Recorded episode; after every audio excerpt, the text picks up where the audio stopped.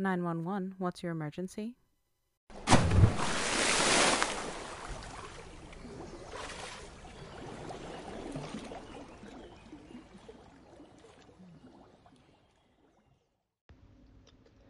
Bonjour, vous êtes sur le répondeur de Mathéo.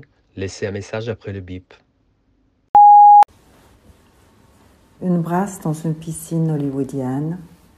L'eau y est fraîche, mais elle a toujours été, si je me souviens bien. Sur les collines, c'est le dépaysement, une sensation de renouveau. La terre a brûlé cette nuit, de la fumée s'échappe encore d'entre les rochers. L'air est combustible, chargé de cendres et d'autres particules. Le silence, c'est surtout ça le changement. Aucun bruit de moteur, plus de cris d'enfants, pas un chant d'oiseau, l'absence de vie. Un dos crôlé dans une eau troublée, fraîchement bleutée. Elle ne l'a pas toujours été, enfin, je crois pas, troublée. Dans ma tête, c'est le trou noir, des mouvements des bras qui maintiennent mon corps à la surface, la tête sous l'eau, je respire mieux.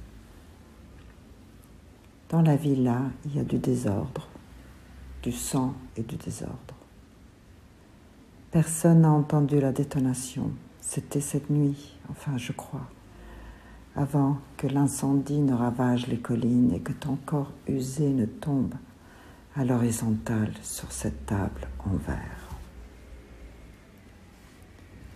Une planche, je flotte sans bouger pour échapper aux réminiscences.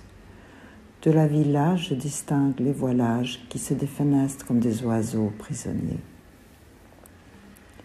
Et pendant que le vent se cabre sur mes pommettes déjà bleuies, des hématomes me ramènent à la surface, à ceux qui restent vivants. Je me souviens de ces flammes dans tes yeux, des frissons sur ma peau flétrie et cette colère insondable de nos deux vieux corps en guerre. Sur les bords de la piscine, je me cramponne et tout défile tes mains autour de mon cou, les cris, ton cri, le coup de feu, ton corps s'effondre sur le plateau sans relief. Stop.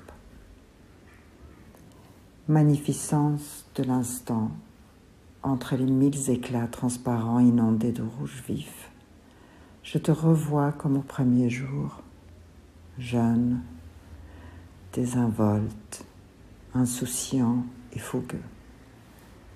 C'était presque toi. Enfin, je, crois.